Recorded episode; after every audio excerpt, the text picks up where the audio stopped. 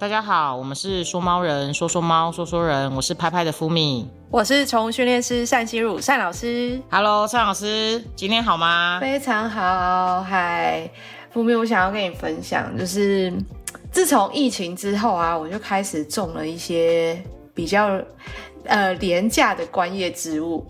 因为其实你知道廉价，你用了廉价。我怎么会这样讲的原因是说，你知道很多人在开始要做一件事情，只要这个东西是有生命，不管是养猫狗，或者是呃养鸟啊，或是养植物，你一定是先从那种最容易上手的，那通常也就是很容易活的。那通常因为物以稀为贵嘛，所以廉价的意思其实是说，哦，它不容易死掉，然后它很容易就是自己生存下来这样子。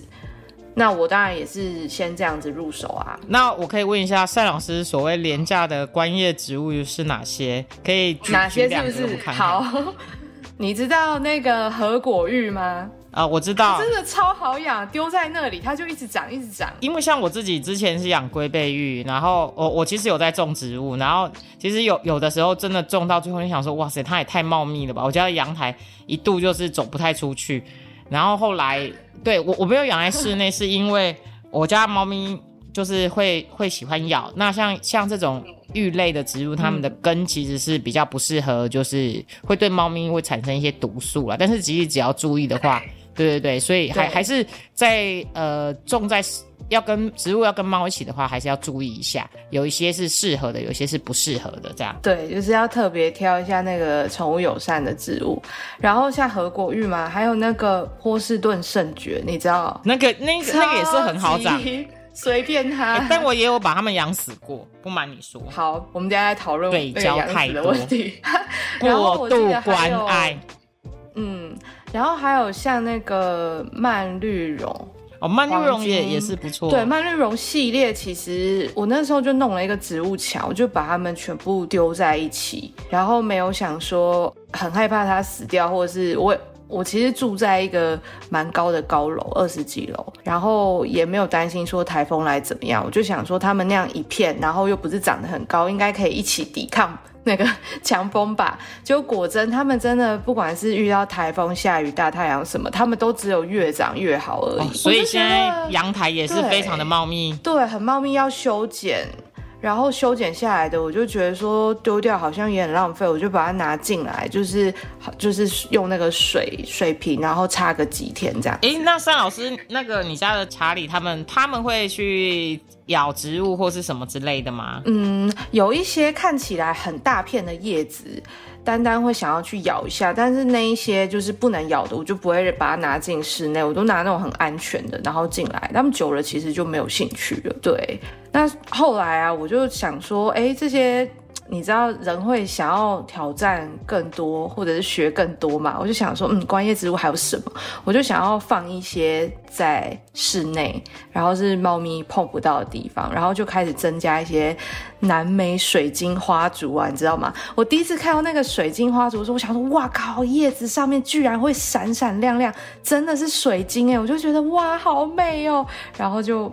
拿了一盆回家，结果现在目前它有继续闪闪发亮吗？哎呦，但是很奇怪哦，它来家里面两个月，它都没有长新的，我就一度以为它是假的，你知道吗？它就是维持它最好的状态，它也没有叶子有任何的变色耗损，或者是长高长新的也没有，然后也没有任何的，就是它就很像一个假的植物这样，然后陆陆续续就是有一些。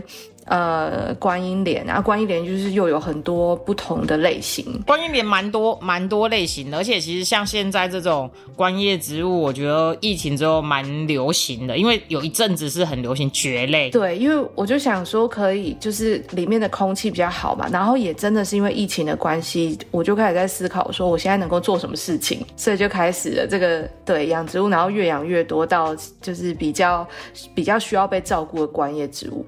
但是我要讲。的是外面，我就是丢着都养的很好，我就想说啊，这难不倒我啦。结果我开始增加了一些放在里面的植物之后，就真的有几个是它到底怎么死的，我都不知道。植物要放室内通风吧？你你是不是都没有在开窗户？你有没有在开窗户？我有，我知道要通风，可是他们的那种死法是，他可能前两个月都好好的。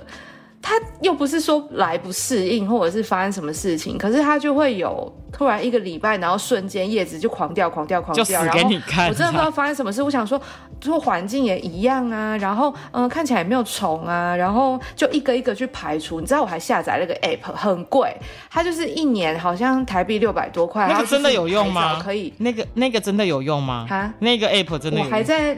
哦，你知道我讲哪一个 app 是不是？因为我最近在查植物，然后广告很厉害，它就跳出说：“哎，我们有这个 app 哦，你可以下载。然后如果你不知道你植物怎么，就拍照嘛，然后多拍几张，它就会有 AI 的方式去识别你的植物到底出了什么事情。但是我觉得。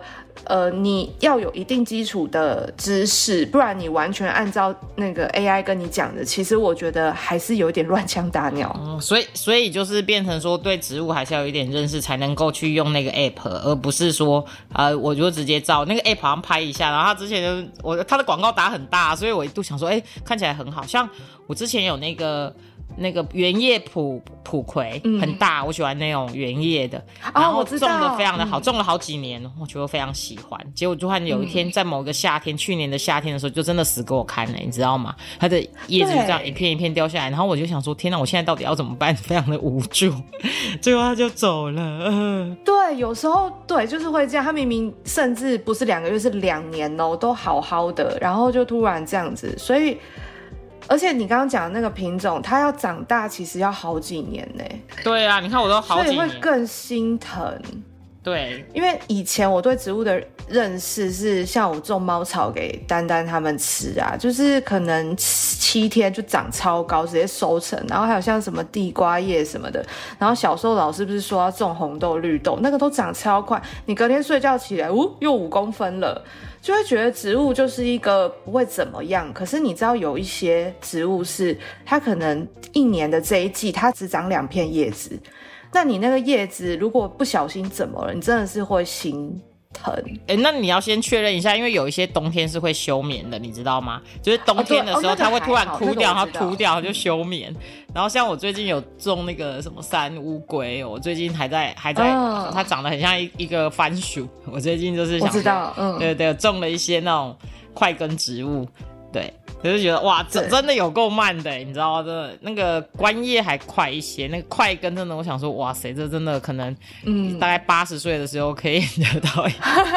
快根更慢，对，所以就是这这就让我想到说，那其实树木真的是要花好，就是十年十年才会有一个比较。大的体积出现，所以那些很大的神木啊、树木被砍掉，我突然觉得心很痛哎。以前不知道、不懂的时候，觉得哦，那我们就是爱护树木、少砍树、环保。可是你不会，你不会有那种意识到说，就是深刻的体悟说，哦，树砍掉一棵真的是会有那种痛的感觉，因为它活了好久。所以我现在可以体体会到了，对，而且像那个一定有时候真的种了好几年，像我的尤加已经种了十一年了，那种就真的是很，你就它已经长得非常高，大概三公尺。然后我之前我们的天堂鸟，天堂鸟应该有种七年，那真的超高，大概大概有差不多。快要两两一层楼，我觉得有一层楼高，而且它，哇，对对对，然后后来真的不行，它实在太高了，因为风来的时候，我我我们完全就是拦不住，真的拦不住它，对，所以后来就是修剪掉。那我觉得就是这种植物种植物，它的乐趣其实是有一点不一样的。自从疫情之后，大家会开始觉得种植物可以去观察它叶面的变化，还有它的形态。我最近买了一个海葡萄。而是大颗的，我觉得也很漂亮。哎，海葡萄我不知道，哎，它是它是跟葡萄没有关系，只是叫海葡萄。它跟葡萄，它跟葡萄有没有关系？这个这个，尚老师，你这个问题非常的好。我 我我真的我没有我没有想起它。哎，它现在它其实前一阵子蛮流行的，它流行的时候还蛮贵的。然后因为它流行的时候很贵，所以我就不想买。它现在比较不流行，我就买了它。我等下传给你看，我等下那个我们录完之后我再传给你看。我觉得它的姿态是很漂亮。没有，你先你先跟大家，你先跟听众说说它是长什么样。比如说叶子是圆的，还有它是块根还是？它是叶子是圆的，然后它其实就是它其实像它应该是比较很多豪宅都会种，然后有些对很多豪宅都会种，然后它茎会有一些姿态，它茎比较粗，所以你可以塑形。它就是塑形。哦，有些会塑最喜欢这种可以塑形的 茎。对，所以其实像我自己就会很想要有一个大一点的院子或花园好，在北部的朋友可能就比较难够难想象，但是你在南部的话，其实有些透天啊或者是什么，就会有自己的花园，然后你就可以去种那些东西，其实蛮好的。对，而且我跟你说，其实北部南部真的有差，因为光是太阳啊，有很多东西在我们北部这边的话，其实种不好，养不好。还是要在南部会长得比较漂亮，比如说像你讲的天堂鸟。对，那如果你要植物、就是这样子，你也可能需要植物灯这样。嗯，然后在这个就是植物越养越多的这个过程中，我就加入了一个我觉得经营的很好的 FB 社团，它就叫做观叶植物呃交流站。我我应该没记错，我也我也有加入。怎么你也在里面是不是？哎嗨，我真的觉得它算是经营很好的社团，就像我们养猫，就是会有那个猫咪也疯狂嘛，就是像这样子的社团，上面对上面就会有很多人一遇到状况就会拍照，然后发上去问说，哎，我的植物怎么了，或者是我已经怎么怎么了，那大家建议怎么样？下面就会有很多的呃达人会回答，帮忙想办法，或者是说呃植物没有什么问题，可是很有成就感，就会想要晒植物，就跟我们想要晒猫一样，跟晒猫一样，对，所以蛮蛮有趣的。对，那那个社团也是很很，我觉得蛮好的。有有些他们塞那种什么大麦克那种，哇，就会很大一片，就跟人一样大之类的。对啊，然后拍照还要用角度，就让那个叶子把把人脸遮住。现在很流行这种照片，没 错没错，对，就是很有成就感。对，然后其实我在里面就是。我不是很活跃，我就是潜水，先看别人怎么回答，然后就是慢慢的自己也就是越来越了解，说啊，这可能是根的问题，比如说就是最常见烂根嘛，太湿或什么什么的。呃，我有发现哦，就是有些人通常发上去有问题会。讲呃讲说就是哎我就是有帮他怕他太热就帮他移位置，或者就是呃我都有帮他施肥什么的，然后呃土壤酸碱值什么也都有控制，就是他做了很多很多很多很多，但是植物还是这样。然后有很多人就说哦我以前养这个也是跟你一样，但是我后来就是直接放弃，把它丢到阳台之后，它就活起来了。这个例子我跟你讲，真的是层出不穷。然后你看，再回到我身上，虽然我室内是非常通风，然后采光非常好的，但是很奇怪哦，丢在外面的我真的从来没有烦恼过他们。反而呢，在外面的没有红蜘蛛哦，完全没种过红蜘蛛，跟叶呃跟那个那个那个。就是黑色一条一条的，忘记叫做什么了，两个字，什么马的马路，呃，不是马路，就叶片上的黑黑的一条一条小小的，这样也是移动慢慢，都是吃叶汁的。然后那个养在反而哦，我在室内的，天哪，为什么室内的居然会有红蜘蛛，然后室外的完全没有？请问，我真的是想不透。而且那个红蜘蛛是被我发现的时候是那种一整片，真的哦，真的那个那个红蜘蛛真的很讨厌哎，说真的，就是对，就是它只能定。定期的让那个环境不方便，然后不要再生出来。可是外面的都可以自然的，就是平衡了。对，所以这时候就让我，因为太多太多这样子的例子，然后后来我就发现说，我调整我自己的心态跟做法。因为其实我太着急那个植物没有长，我其实也尝试过施肥，然后我自己还不知道说，哦，隔天叶子怎么焦掉了。然后我现在才知道说是我施肥可能浓度。就是可能比较多，因为我可能比较，他就说五百到一千，稀释五百到一千嘛，我就想说，哦，我要它长快点，我就给他五百，就没有在管他说他他现在能不能接受，对我都没有在管植物现在这个这个状态是不是能够接受稀释，就是浓度比较浓的这个肥，就是肥料。所以我就有发现，就是综合这样子下来啊，我觉得我就想到窒息的爱 这四个字，就是有时候你给过多的关注，不是只有对植物会造成这个，它原本苗要发出来，可是你给它一些肥料或者是一些营养液，或者是嗯呃浇水啊等等的，反而它它直接就是停止生长，很常发生这样子的状况，然后。同样的状况，我也经常在猫的行为上面有见到。你猜是什么？人是不是过度关注猫咪，然后它压力很大？对，因为我们会觉得说我爱你啊，所以我们表达的爱是可能啊一回家就急着去跟它讲话，无论猫咪在做什么事情，甚至呃猫咪可能有一点点哪里不舒服，就一直看啊，一直抚摸，然后带去频繁的带去医院。就是当很多东西过度，或者是营养品加很多，这个也算哦。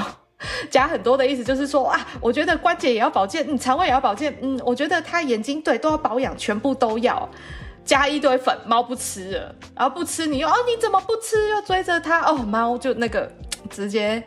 就是觉得对，太对，太这个这个其实我有经验呢，就是我有一阵子，就例如说猫在不舒服的时候，我就带它去看医生，看完之后就说，哎，那要不要吃一个膝盖的保健品？它现在年纪比较大，然后就开始吃膝盖的保健品，然后接下来呢就说说，哎，那要不要就是吃一个什么抗过敏？要不然这个吃个什么益生菌好了，然后要不要吃个什么？吃到最后我都觉得不知道也是猫类，猫每次看到我的时候就觉得，我就觉得它开始要跑，想这个人要给我吃什么？这个人要给我吃什么？后来我就放弃了。我后来就觉得天呐，不只是猫压力大，我自己觉得我压力也很大。每天起来就是又喂又什么哦，我觉得好累。然后猫看起来也好累，真的。然后我后来就觉得算了，就是我们自然一点好了。对。因为有时候很多的关关注啊，真的就是适当。我觉得所有事情的定律都是这样子，也不是说那个就像喝水啊，大家不是很怕猫咪就是水太少，然后会有肾脏的问题。然后有一些就是会给过多的水，比如说就是那个罐头，然后就加很多很多的水，然后加到就是只剩下汤，猫咪不喝。不，那个上面我真的看过，上面一层是水，然后其他的肉类就沉下去。然后猫咪没有办法吃到下面的肉，它光喝上面的水就饱了，所以它就一直有一种营养不良，都只就是只能喝到比较多的水，然后尿尿又很多的这个状况。所以其实水分过多，就是你这样子安排真的没有比较好，它反而没有得到它该有的均衡的营养。真的，像我家，我每天晚上喂我们的猫喝肉汁啊，然后它如果说就是那种肾脏病的肉汁，然后如果它我稍微水倒多一点，它马上给你不喝，你觉得太淡，然后不开心，然后想说我为什么要喝那么多？所以我觉得真的真的肾脏那个肉汁就直接给它那个，它反而反而还喝比较多，而且我觉得这样子其实主人也很会会有很多压力。我觉得那些就是讲宠物应该是在一个。呃，我们跟宠物都觉得舒服的情况下，对对不对？你觉得对，而而不是说我我好像一定要把它呃养到好像就是变成一个什么冠军宝宝或是什么的，然后自己压力非常的大，只要稍微有一些状况就觉得是自己的错。我觉得这样子真的真的不行，这样子我自己觉得是很不健康的一件事啦。应该是说怎么样达到。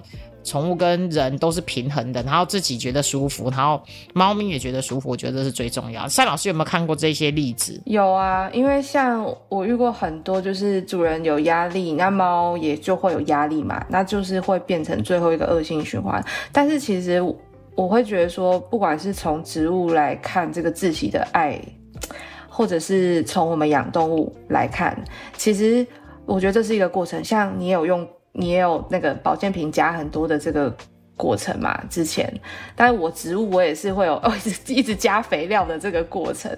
但是当你有发现不对的时候，你就要知道进到下一个阶段，就是啊，我们要去了解，然后要调整自己的期望，因为你期望哦，它赶快长，或者是它怎么样，但是当对方。就是植物或者是猫咪狗狗还不行的时候，才会有这个就是窒息的爱嘛。不然如果你你很 OK，它很 OK，那其实今天没有窒息的这个问题。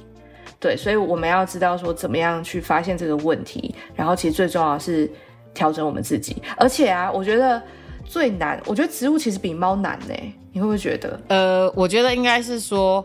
在反应上最容易的，在某个程度上是人，因为人会说话。接下来呢是宠物，宠物觉得它不舒服，它可能会有一些表征。但是到植物的时候，因为它的表征是慢慢的，好像就像叶子突然某一天就突然掉下来，但是它前面可能好像颠很久，所以我觉得我觉得应该是说植物也是真的，就像你讲是比较难发现的。嗯，因为就是猫，就像你刚刚讲猫的话，它有一些行为嘛，行为就是一些动作，那我们可以比较明显的去观察到。那植物它如果今天怎么了，它是直接病死给你看，对，就死给你死给你看，很任性哎，直接病死，他完全。就是没有给我们一个，就是他死了，然后你才会有这个教训，然后好好的对待下一棵好好的植物。他这一棵是不给你机会的。但但现在其实看起来，就是养了比较多年之后，其实现在比看的比较开了。如果植物死给我看的时候，我就会想说 啊，那我下次可能要注意一下哪一些事情。然后像去年可能就夏天特别热，那可能就是就就有一些就是真的是死给你看。那我觉得其实像养猫的话也是。呃，我们其实都会去观察它。那如果说真的有时候过度的时候，我觉得猫咪也很会反映在这种，呃，例如说它的情绪上，或是它的一些行为就会有问题。对，那尚老师像你这样看过这么多，呃，里面有没有什么让你记忆力特别深刻？就是主人真的是非常非常的关注，然后后来猫咪可能压力太大的这种情况。嗯，有哎，就会变成说原本都还可以摸它哦，然后最后因为，可是那只猫咪也是真的比较常常容易突然这里不舒服那里不舒服，然后主人不确定会不会没有照顾好它，所以就常常把它抓去医院，结果它的猫现在是。摸不到的状况，就离它很远，就是在那个顶天的猫架上休息，直到主人睡觉了，它才敢摸黑，就是猫咪才摸黑下来。但其实这样会影响到它日常生活中，可能尿先憋着，或是吃饭先憋着，这样子也不好。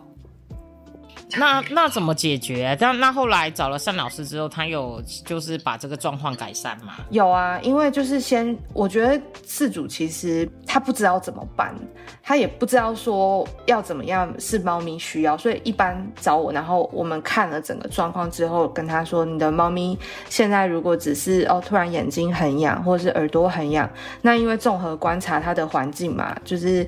希望他把太阳就是拉进来，不然他长期以来哦，突然耳朵痒又去医院，就是没完没了。而且重点是去医院，医生跟他说哦，你要滴药或是喂药，然后回来还不是一样没有办法执行啊。你滴药强迫，那你们关系永远就是卡在那边。我我跟你讲，这不是单一案例，很多就是类似的状况。所以嗯。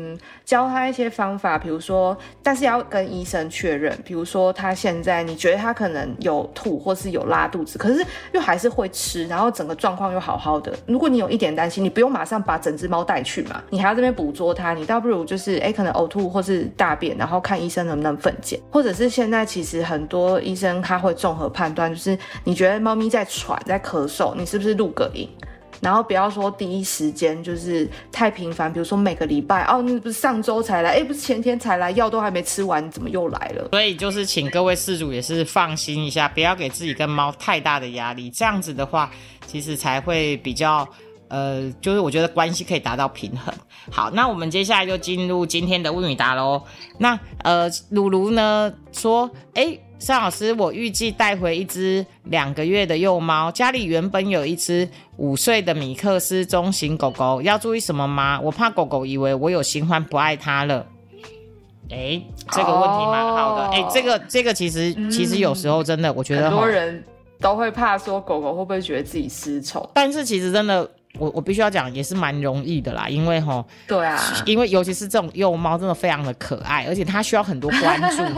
他需要很多关注，因为他活泼，他想找你玩，然后他想干嘛，他想干嘛，然后他他需要大量的关注，所以其实有时候真的不是故意不理原本的狗狗，那而是就是真的是新的新来的猫咪需要蛮多关注的。那请问赛老师来提醒我们这位如如说要注意什么？好，首先呢，不管是带猫回来、带小狗回来、带一个新生儿回来，反正就是一些。